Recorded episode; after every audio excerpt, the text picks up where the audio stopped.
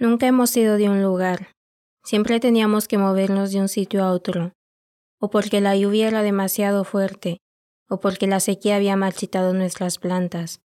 Siempre hemos caminado, nunca de un lugar, siempre del mundo. Siempre nos han cambiado, nos han obligado a huir, a dejar, a olvidar, pero también nos han obligado a crear, a cuidar y a hacer raíces. Desarraigo, porque mi pueblo ha sido siempre migrante. Hola chicas y chicos, bienvenidas y bienvenidos al primer capítulo de Desarraigo. Todas estábamos de paso.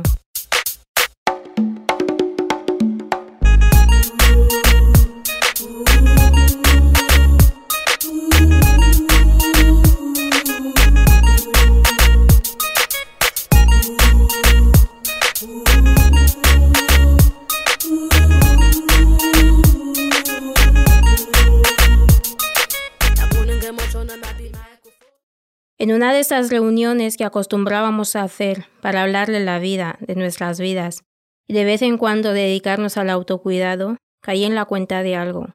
Todas estábamos de paso. Y antes de nosotras lo habían estado nuestras hermanas, y antes de estas nuestras madres, y antes de ellas, ahora que me acuerdo, ni siquiera mi abuelo había nacido en el que hoy es nuestro pueblo. Caí en la cuenta de que siempre nos habíamos movido de un lugar a otro, y pensábamos seguir haciéndolo. Ese éxodo no solo implica coger las maletas e irse, ese éxodo implica llevar contigo todo lo que eres, todo lo que representas. Muchas teníamos ese sentimiento de pertenencia, un lugar al que quieres volver al fin y al cabo. Te das cuenta de que ese es el lugar cada vez que te alejas más de él. Buscábamos una estabilidad. Mis padres habían buscado esa misma estabilidad, y supongo que todas las que habían estado antes de ellos también. Es extraño pensar en pertenencia en un mundo geopolíticamente configurado, donde ser de un lugar u otro es lo que marca las razones por las que vayas a migrar.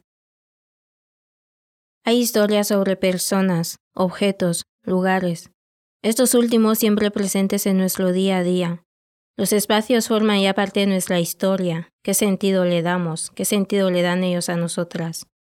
Pertenecer, migrar, desplazarse, son palabras que de alguna manera u otra ya forman parte de nosotras.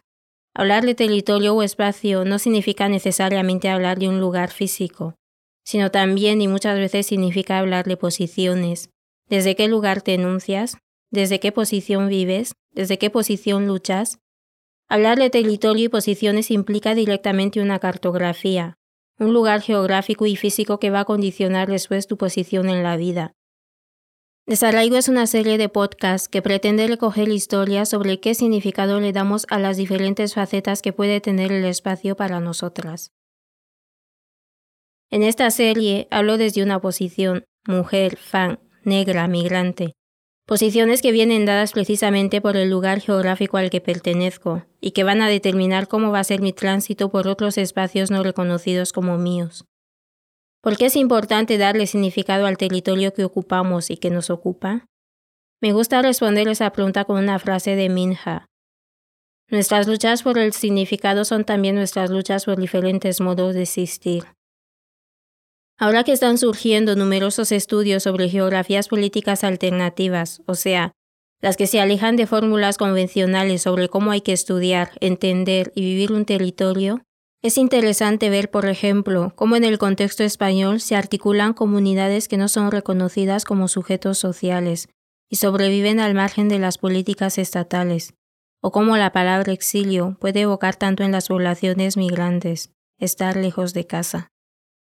Interesa ver cómo podemos identificarnos tanto las comunidades del sur global y cómo nos unen diferentes luchas por la autodeterminación de nuestros pueblos, hoy todavía espoliados por Occidente, nuestra lucha, mi lucha por darle un significado a cada espacio que transitamos, que hacemos nuestro, es también nuestra lucha por sobrevivir en los márgenes de un mundo que nos da la espalda.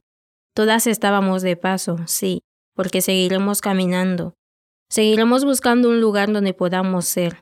Seguiremos buscando el bullicio de nuestras lisas, recordando cómo nuestras madres, sin conocerse de nada, nos han hecho crecer entre los farolitos en el cielo de Gloria Estefan que ella nos adelantaba en una de sus letras que la tierra te duele, te da, en medio del alma cuando tú no estás, que la tierra suspira si no te ve más. Todas estábamos de paso, porque seguiremos caminando. Seguiremos creando comunidad allá donde creemos nuestros espacios, allá donde los habitemos, allá donde los abandonemos.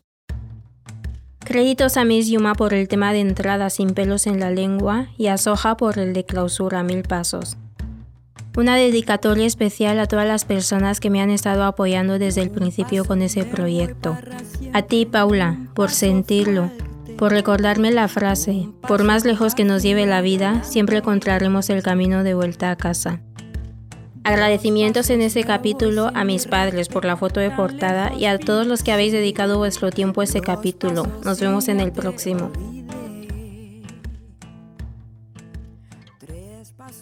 corazón hacia el este, el sur. El